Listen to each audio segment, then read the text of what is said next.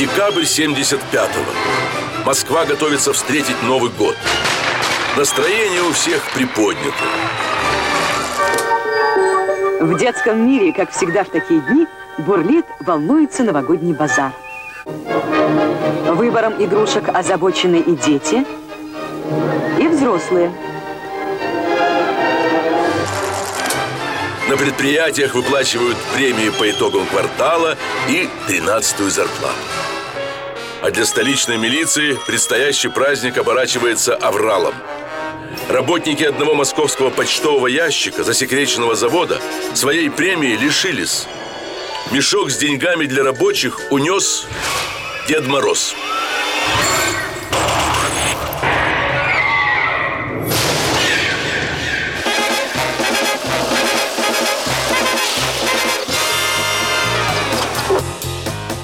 Представьте себе такую картину. Микроавтобус, обычный рафик. В советские годы они работали как маршрутное такси. И вот в такой рафик загружают мешок с наличностью. В нем 90 тысяч рублей, 7 трехкомнатных кооперативных квартир. Все эти деньги – новогодняя премия работникам засекреченного завода.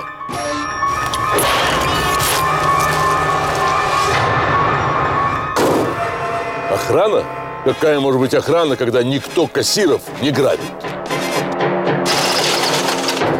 На этот раз беспечность обошлась слишком дорого. В тот день автомобиль отъехал от отделения Сбербанка и свернул в переулок. Стойте! Помогите! Помогите, пожалуйста, там человеку плохо! Быстрее! Шофер Николай Бобрышев без колебаний выскочил из салона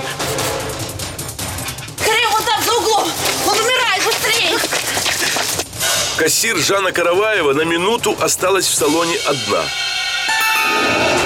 И тут за руль запрыгнул Дед Мороз. Секунда, и автомобиль рванулся с места.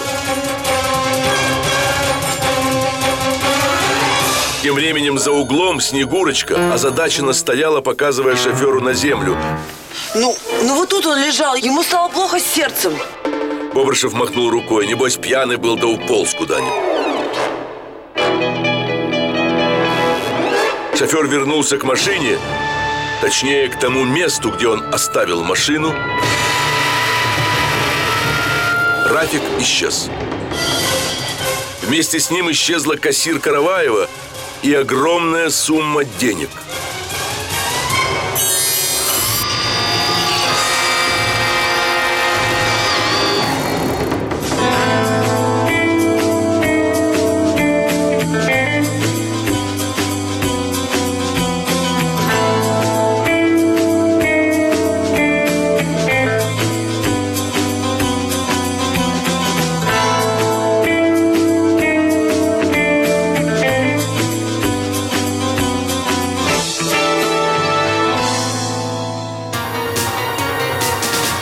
Улицам столицы метался встревоженный мужчина.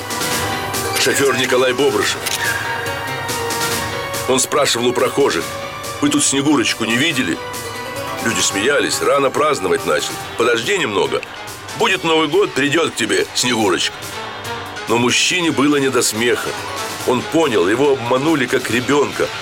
Украли народные деньги. Тем временем Жанна Караваева оказалась в руках преступника. Машина притормозила, и в кабину впорхнула Снегурочка. Преступник в одежде Деда Мороза молча сгреб женщину, вытащил наружу и вернулся в кабину. Тем временем напарница преступника деловито пересыпала купюры из банковского мешка в мешок Деда Мороза. Машина уехала, увезя краденую наличность. А Жанна Караваева бросилась искать телефон. Внимание! Оперативной группы УВД. Дежурному по центральному райотделу города. Экипажей БМГ-8 и 5. И тут приходит срочное сообщение. Микроавтобус РАФ, в котором уехал преступник, попал в ДТП. Тебе же сказали, дерево там такое. Елк, что ли? Сам ты елка. Тебе ж говорят, во!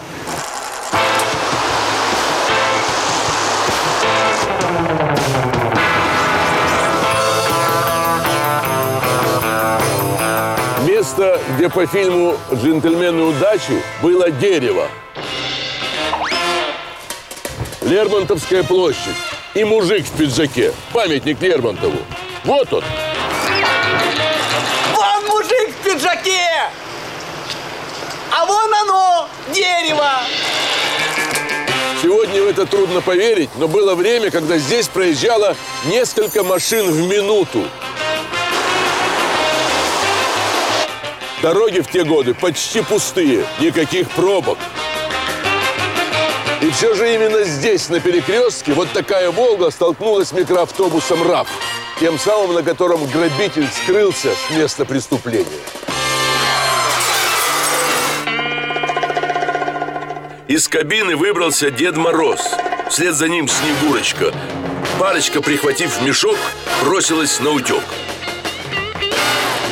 Шофер поспешил следом с возмущением, крича «Стойте, вернитесь!»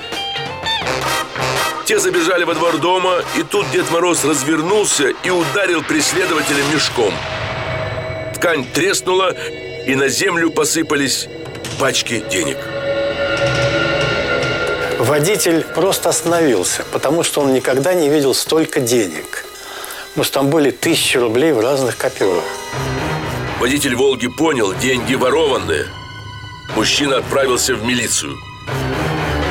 По тревоге подняли весь личный состав ближайших отделений.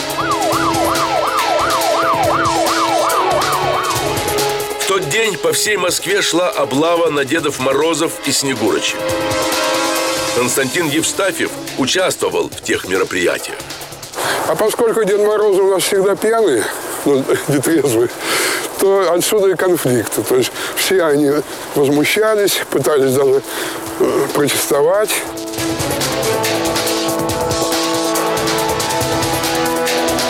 И вот милицейский патруль остановил на улице Деда Мороза с подозрительно полупустым мешком. Хозяин не желал показывать милиционерам содержимое.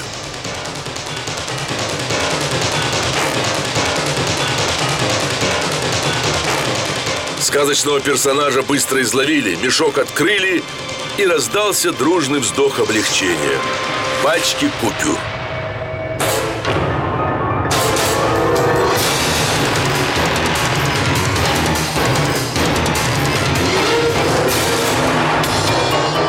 Когда наличность пересчитали, то испытали разочарование. Денег оказалось не так много.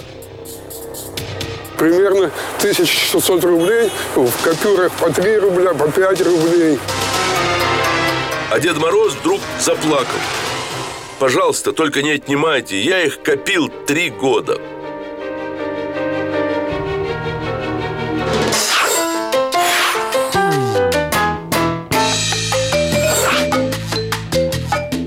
Это то, что нужно. В этом вы просто королева. Ну как? Беру. С вас 3 миллиона 400 тысяч. Да-да-да-да. Шуба всегда, и в советское время, и сейчас. Это радость для жены и слезы для мужа. Песец, норка, шиншила на любой кошелек. От большого кошелька до очень большого. 60-70-е годы шуба – это целое сокровище. Она стоила несколько тысяч рублей. 29 тысяч за водяную крысу – это по меньшей мере бестактно. Водяная крыса – это одно, а норка – это другое. В нашей истории муж решил сделать жене новогодний подарок – деньги на шубу. И оказался в отделении милиции. К счастью, с собой у задержанного оказалась сберкнижка, которую тот и предъявил оперативникам. Инцидент был исчерпан. И тут поступило срочное сообщение. В Москве тяжело ранена женщина в одежде Снегурочки.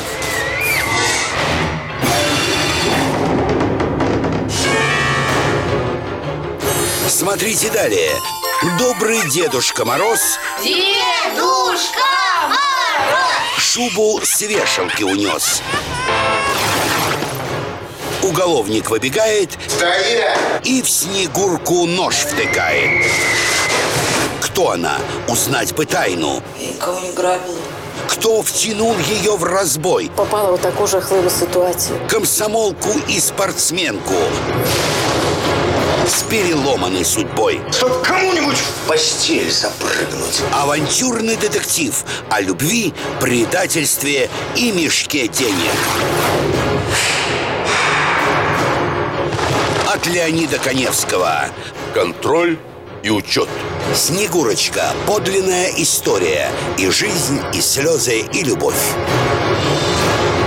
Продолжение сразу после рекламы на НТВ.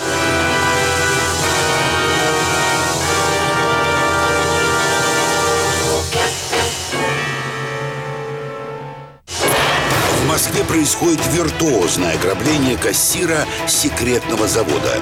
Скорее, вот там, за углом! Он умирает, быстрее! Преступники, переодевшись Дедом Морозом и Снегурочкой, похищают 90 тысяч рублей.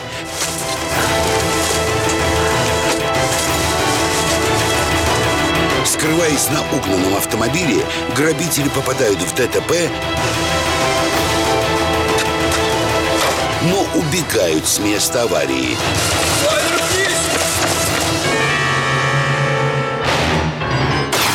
Скрываясь от погони, преступники забежали в подъезд одного из домов. Пасанкам в коридоре определили квартиру, где есть дети, и смело позвонили.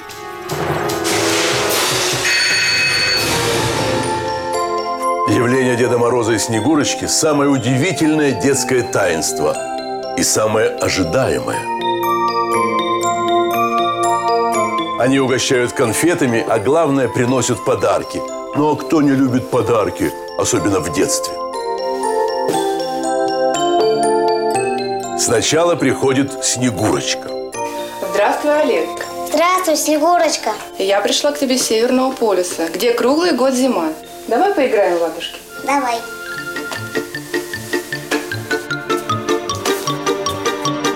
Она занимается с ребенком, в то время как Дед Мороз прячется в коридоре или на кухне. Так было и в нашей истории. Снегурочка слушала стишки и играла с ребенком. А затем настало время звать Деда Мороза. Дедушка Мороз! Дедушка Мороз! Но тот почему-то не появлялся. Снегурочка шепнула пенсионерке «Я сейчас, на секунду» и вышла из комнаты.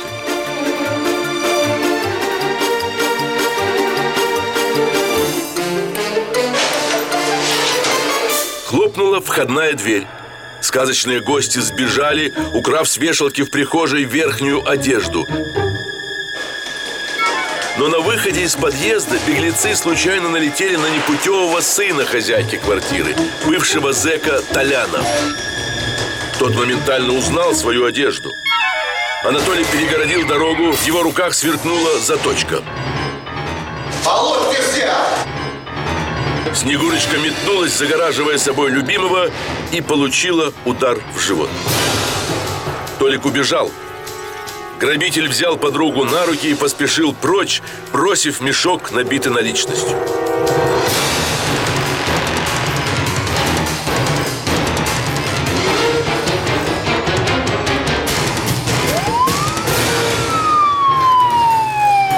Следы крови, помощь прохожих. На этот раз у преступников не было шанса уйти. Но парочка не стремилась спрятаться. Вскоре поступила информация. Мужчина оставил подругу на крыльце ближайшей поликлиники. Девушка в тяжелом состоянии, за ней уже отправили скорую. Напарник же скрылся, остановив частника. Сыщики не сомневались. Личности ловких грабителей вскоре установят. Ваши документы. О, дома забыл. В следующий раз не забывайте. Хорошо, конечно. Советские люди не носили с собой документы. Здравствуйте. Здравствуйте. Потому что их никто не спрашивал. Документы требовались только для дела. Но самих документов было много. Каждого советского человека государство держало множеством тоненьких, но очень крепких ниточек. Контроль и учет. Невозможно устроиться на работу без целой пачки документов. Невозможно уволиться или выписаться с места жительства, не сообщив соответствующей организации, куда и зачем вы направляетесь.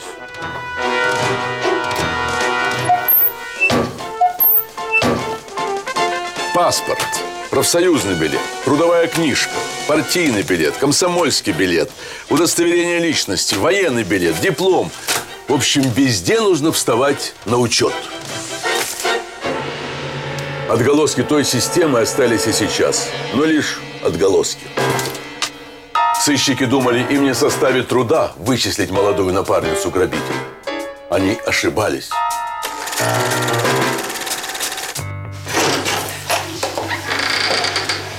Добрый день. Здрасте. Прошу вас не задерживаться. Больной нужен покой.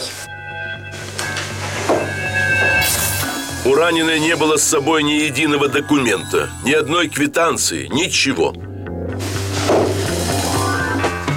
Как вас зовут? Меня? Я не помню. Кто ваш поделец, который вы ограбили кассира? Какого кассира? Я никого не грабила. Тогда решили подселить к девушке в палату своего сотрудника женщин. Ту же ночь подозреваемая встала со своего места, взяла подушку, добралась до соседней койки и навалилась на оперативницу. Будешь вынюхивать, придушу. Заснешь и не проснешься. Ты все поняла? Наседка.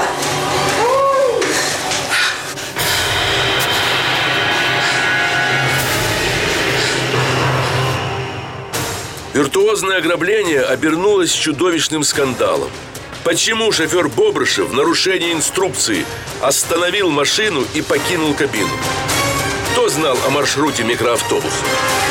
На почтовый ящик отправились оперативники. Фотографию девушки показали всем сотрудникам. Начальник отдела кадров узнала ее. Алла Гориславец, уроженка Ужгорода, 24 года, не замужем, детей нет. На предплечье девушки татуировка Роза, отбитая колючей проволокой Характерный знак Неизвестная встретила совершеннолетие в местах лишения свободы Кто же она такая? Почему хранит молчание и не выдает подельника? Страх или большая любовь?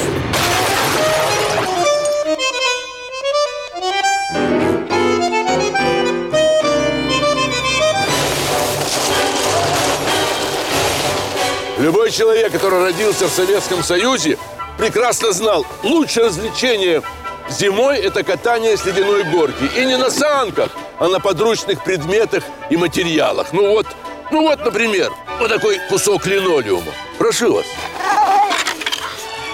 Дождались зимы коньки и санки, валенки, шубки, шапки. Старинная зимняя поговорка тут не работает. Можно кататься и не обязательно возить саночки. В качестве спортивного снаряда может сгодиться и вот такой вот школьный портфель. Отдайте, дядя. Да пожалуйста, пожалуйста.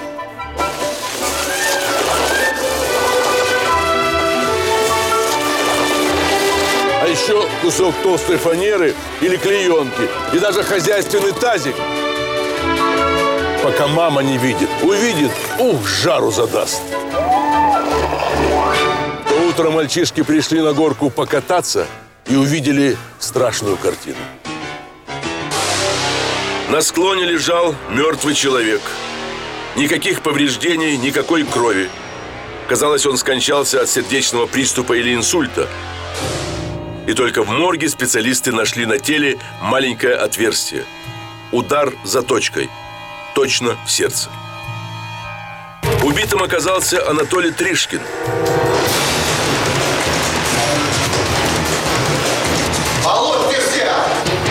Сыщики сразу же поняли. Таинственный напарник задержанной Аллы Гориславец жестоко отомстил за свою подругу.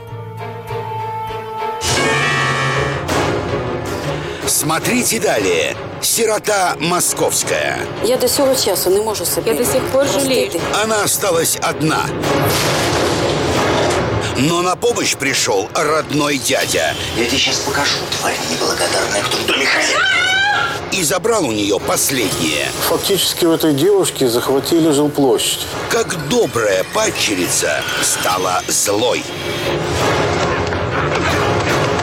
История о полувечной любви в документальном сериале «Следствие вели» с Леонидом Коневским. Заглушаю в себе голос Америки. Снегурочка. Подлинная история. И жизнь, и слезы, и любовь. Продолжение после рекламы на НТВ.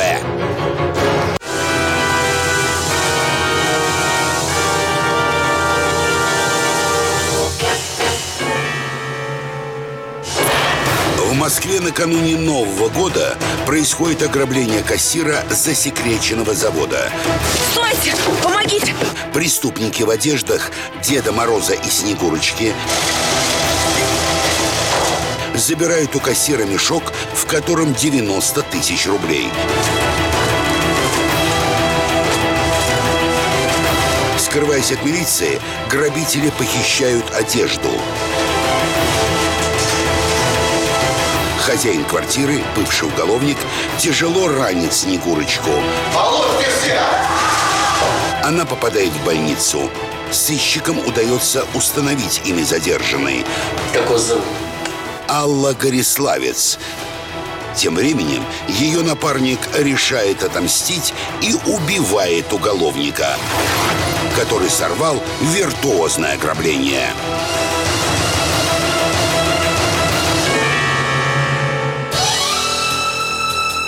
Сыщики плотно взялись за биографию задержанной Аллы Гориславец.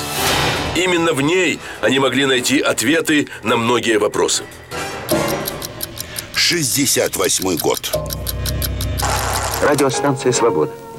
Отсюда по указке ЦРУ и на деньги американских налогоплательщиков, щедро отпускаемые Конгрессом США, льют мутные потоки лжи и дезинформации прислужники запроданной свободы.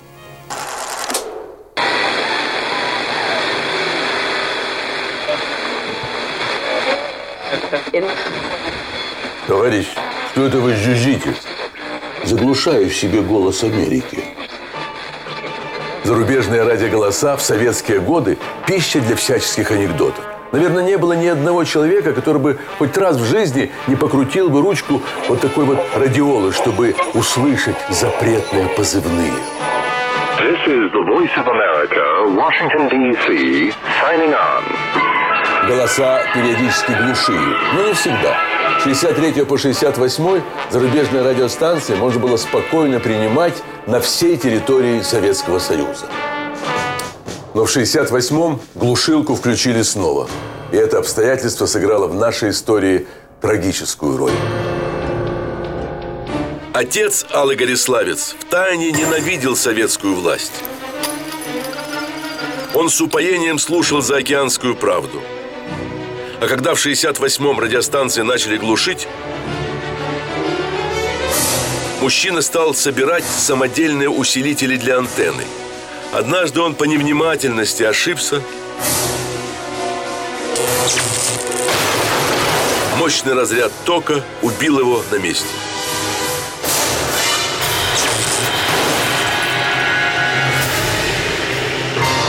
Девушка оказалась круглой сиротой. Мать умерла двумя годами ранее. Але до совершеннолетия оставался лишь год. Девушка поступила в институт физкультуры, серьезно занималась художественной гимнастикой. Встал вопрос, что делать с сиротой? Отправить в детдом или родственники присмотрят? Но ближайшая родня от Аллы отказалась. У наших батьків нас вже було Нас у троє. родителей было Вони уже не могли трое, и забрати. они не могли взять ее к нам в дом. Просто це було тоді неможливо. Это было просто Вони невозможно, и они отказались. И тут объявился другой родственник. Муж еще одной тети, Валерий Бортников. Он выказал желание стать опекуном. Алла согласилась на добровольный ад. Портниковы жили в коммуналке, но по случаю опекунства перебрались в Валину квартиру. Девушка должна быть под присмотром, а то вдруг чего натворит. Фактически у этой девушки захватили жилплощадь, трехкомнатную квартиру. Ей выделили одну комнату.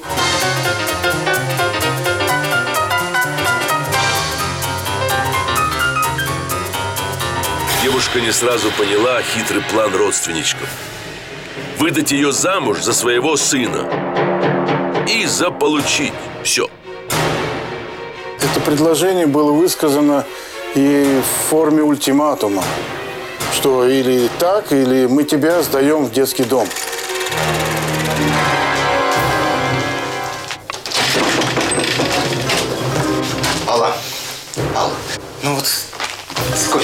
Ну ты все время ведь, все время ведь крутишься, вертишься, ну туда-сюда, туда-сюда, а? Ну о доме-то надо подумать. Ну вы понимаете, я не люблю его. Ну не надо меня заставлять. Да в конце концов, это вы живете в моем доме. Это моя квартира, и я здесь хозяйка. Да, о, Да! как замечательно, а? но только хамить, хамить вот мне не надо. Тебе в детдоме быстро отучат хамить. Быстро! Девушка была в отчаянии. Что же делать? Выйдя замуж за ненавистного сынка дяди Валеры, она лишится всего. Алла стала искать способы выставить непрошенных гостей, которые так бесцеремонно вторглись в ее жизнь. Именно в этот момент она повстречала его.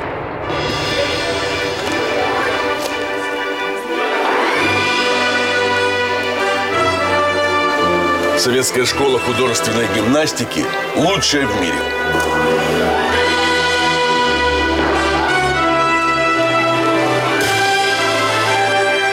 Наши девушки десятилетиями брали золото на всех международных соревнованиях. Между прочим, в СССР этот вид спорта появился благодаря педагогам-балетмейстерам знаменитого Мариинского театра.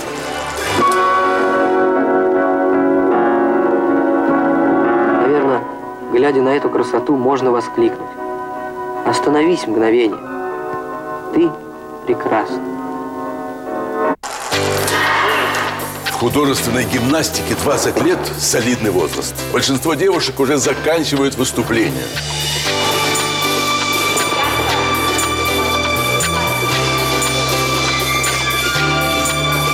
Впрочем, некоторые остаются тренерами, готовят новую смену. Именно по такому пути решила пойти Алла Гориславец. Даниил учился в том же институте физкультуры, на три курса старше. Он был кандидатом в мастера спорта по боксу, ловкий, быстрый, сильный. Рядом с ним она чувствовала себя легко и свободно. Ей хотелось оторваться от земли и взлететь в небо. Вона від усіх приховувала, що в неї Ото з'явився всіх вона молодий скривала, чоловік, що у нее вона з ним появился молодой зустрічалася. человек. Навіть я не знала цього. Даже я не знала, я хотя я с ней встречалась в это время неоднократно. О своих проблемах с родственниками девушка никому не рассказывала. Но жизнь сама раскрыла эту тайну. В тот воскресный январский день Алла, как обычно, делала разминку. И вдруг в комнату вошел дядя Валера. С первого взгляда она поняла, тот не трезв и на взводе. Опять здесь своей задницей крутишь. Думаешь, я не знаю, что ты задумала? Алла похолодела. Она действительно мечтала о том, чтобы выйти замуж за Даниила. У тебя же только одни мысли в голове, чтобы кому-нибудь в постель запрыгнуть. Да, да как вы смеете? Да вы, вы ничтожество! Да сын ваш слюнтяй! Дядя Валера вдруг навалился на Аллу и начал срывать с нее одежду. Когда она поняла, что он хочет, было уже поздно. Через час она в прострации разбирала новогоднюю елку.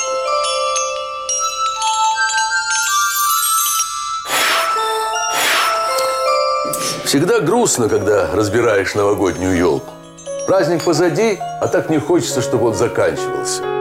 Эх, вот бы вернуть время на недельку-другую назад. Чтобы снова звон хрустальных бокалов, бенгальские огни и салат оливье в тазике на всю семью.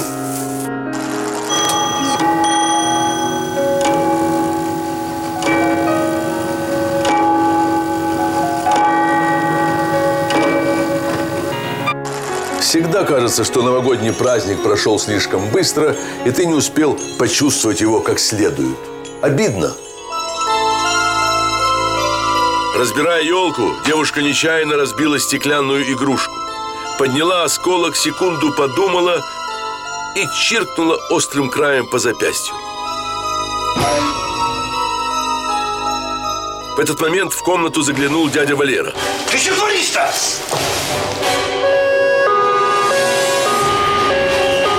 Аллу выпустили из больницы через неделю. От лечащего врача она узнала. Дядя Валера пытался сдать ее в психиатрическую клинику. Ненависть накатила волной. Настоящий негодяй. Его надо наказать. Любимый человек, Даниил, ждал ее на улице.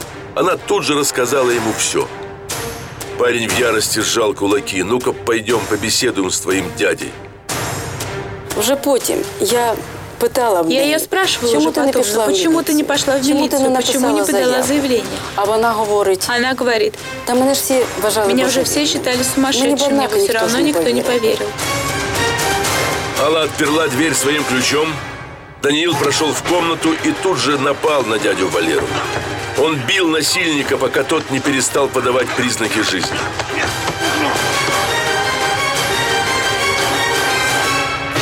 На следующий день их обоих арестовали. Этот родственник заявление в милицию подавал сам, после того, как пришел в сознание. Дядя Валера оказался поразительно живучим. Он отделался выбитыми зубами, сломанными ребрами и сотрясением мозга. А еще врачи сказали, детей у него больше не будет. Никогда. Влюбленную парочку судили. Даниила приговорили к трем годам лишения свободы. Аллу отправили на год в колонию за соучастие. Квартиру, из-за которой разгорелся сыр-бор, путем каких-то махинаций прибрали к рукам чужие люди.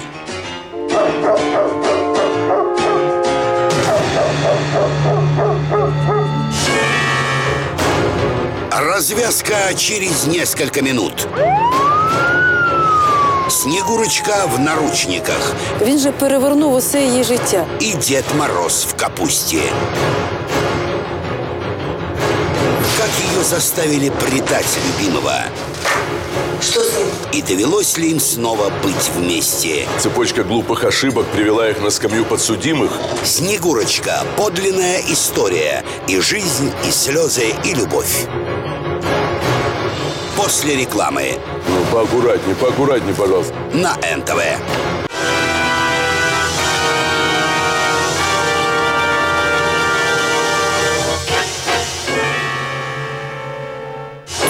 Сыщики расследуют ограбление кассира секретного военного завода. Стойте! Помогите! Преступление совершила парочка в одежде Деда Мороза и Снегурочки.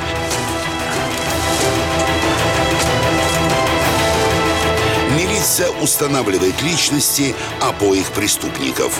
Как вас зовут? Это бывшая гимнастка Алла Гориславец и бывший боксер Даниил Жирков. Выясняется, несколько лет назад девушка стала сиротой. Дядя, который взял над ней опекунство, оказался негодяем и насильником. Я тебе сейчас покажу, кто в доме хозяин. Именно Даниил заступился за Аллу, за что получил тюремный срок. Тут идет. Девушка также оказалась в колонии за соучастие в избиении.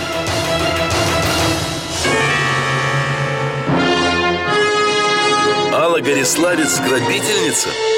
Такая мысль казалась нелепой ее родственникам. І коли до мене прийшли слідчі, Когда ко і мне стали пришли про неї следователи и розпитувати, стали а потім спрашивать про сказали, Аллочку, що что ее вона подозревают в не ограблении, підозрює я говорю, ограбленні, я сказала, да цього быть не може такого не бути. может.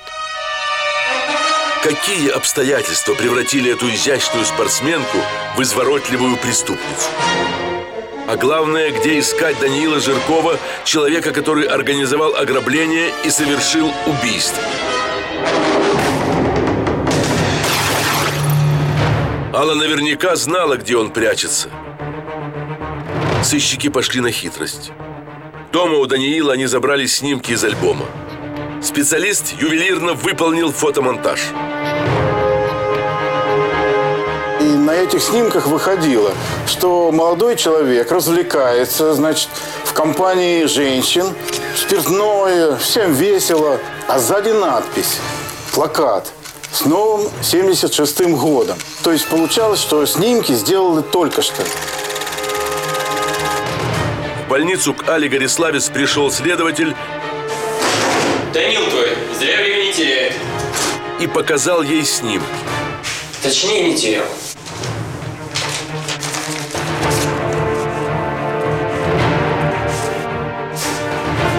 Что с ним? Все хорошо. Взяли вместе с девицами, сидит у нас в КПЗ. Вот идиот.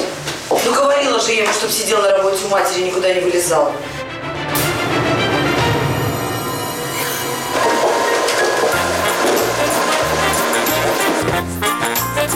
Овощная база.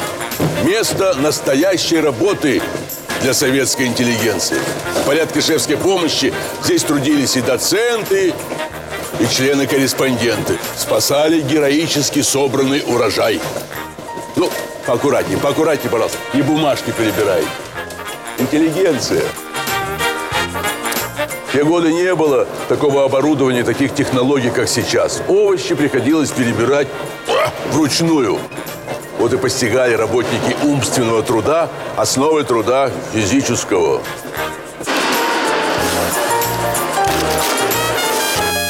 В советские годы директор овощной базы – один из избранных. Наряду с директором магазина, завскладом и другими уважаемыми людьми. Ну, поаккуратнее, поаккуратнее, пожалуйста. Все-таки не свиньям на корм. Хотя кое-что из урожая все-таки попадет на свинофермы.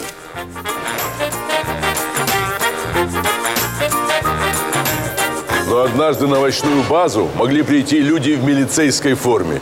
Ничего хорошего директору это не сулило. Так случилось и в нашей истории.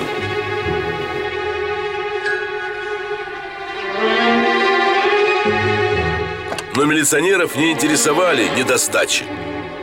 Они искали человека. И нашли.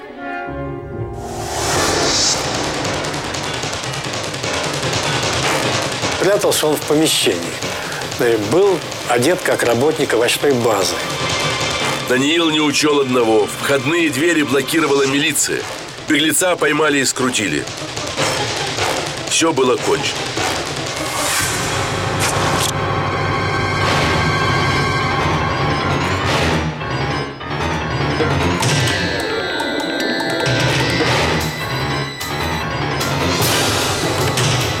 На допросах Жирков уверял, все преступления он совершал в одиночку. Один и должен за все ответить. Але рассказали, Жирков взял всю вину на себя. Ему светит высшая мера наказания. И она дрогнула, заговорила. Даниил,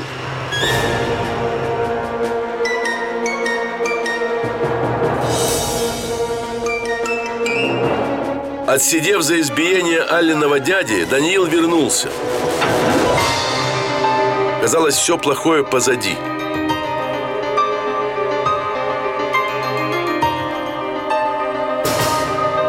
Но, к несчастью, в колонии у Даниила были многоопытные соседи, которые объяснили ему старую истину. Хочешь жить – умей вертеться. Занимался подделкой документов, мошенничеством, спекуляцией и другие совершал преступления. Именно Даниил раздобыл Алле поддельную трудовую книжку и диплом, с которыми она смогла устроиться в заводской дом культуры. Когда обман вскрылся и девушку с позором изгнали, Даниил затаил обиду. Он очень не любил проигрывать. Ему грезился большой куш. Даниил обманул Аллу, дескать, в тюрьме проиграл огромную сумму в карты. Если не вернуть, его убьют, но есть шанс расплатиться по долгам. Всего одно маленькое дельце, очень простое, никакого риска. Мы будем переодеты, нас никто не узнает, возьмем много денег и все, я завяжу навсегда. И Алла поддалась. Но ограбление заводского кассира прошло совсем не так, как планировал Жирков. В результате тяжелое ранение получила Алла Гориславец, и мстительный Даниил убил ее обидчика. И вот настало время действительно платить по долгам. Встать! Суд идет. Оглашается приговор. Именем Союза Советских Социалистических Республик 15 лет лишения свободы. Таким был приговор суда в отношении Даниила Жиркова. Аллу отправили в колонию на 5 лет.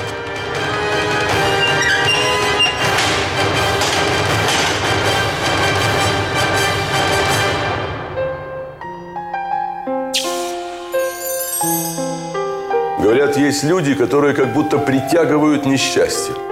Именно к такой категории относились герои нашей сегодняшней истории. Цепочка глупых ошибок привела их на скамью подсудимых и лишила даже надежды на нормальную жизнь. Потребовалось много лет, чтобы они поняли, им нельзя быть вместе. Отсидев свой срок, Алла не стала дожидаться Даниила. Она быстро вышла замуж и уехала на Камчатку, не оставив адреса даже двоюродной сестре. С тех пор она встречала Новый год не на больничной койке и не в тюремной камере, а за праздничным столом, как все советские люди, рядом с елкой и под звон кремлевских курантов. А Даниил? Даниил освободился аж в 88-м. Но его опять подвели азарт, самонадеянность, и он на долгие годы снова оказался за решеткой. Впрочем, это уже совсем другая история.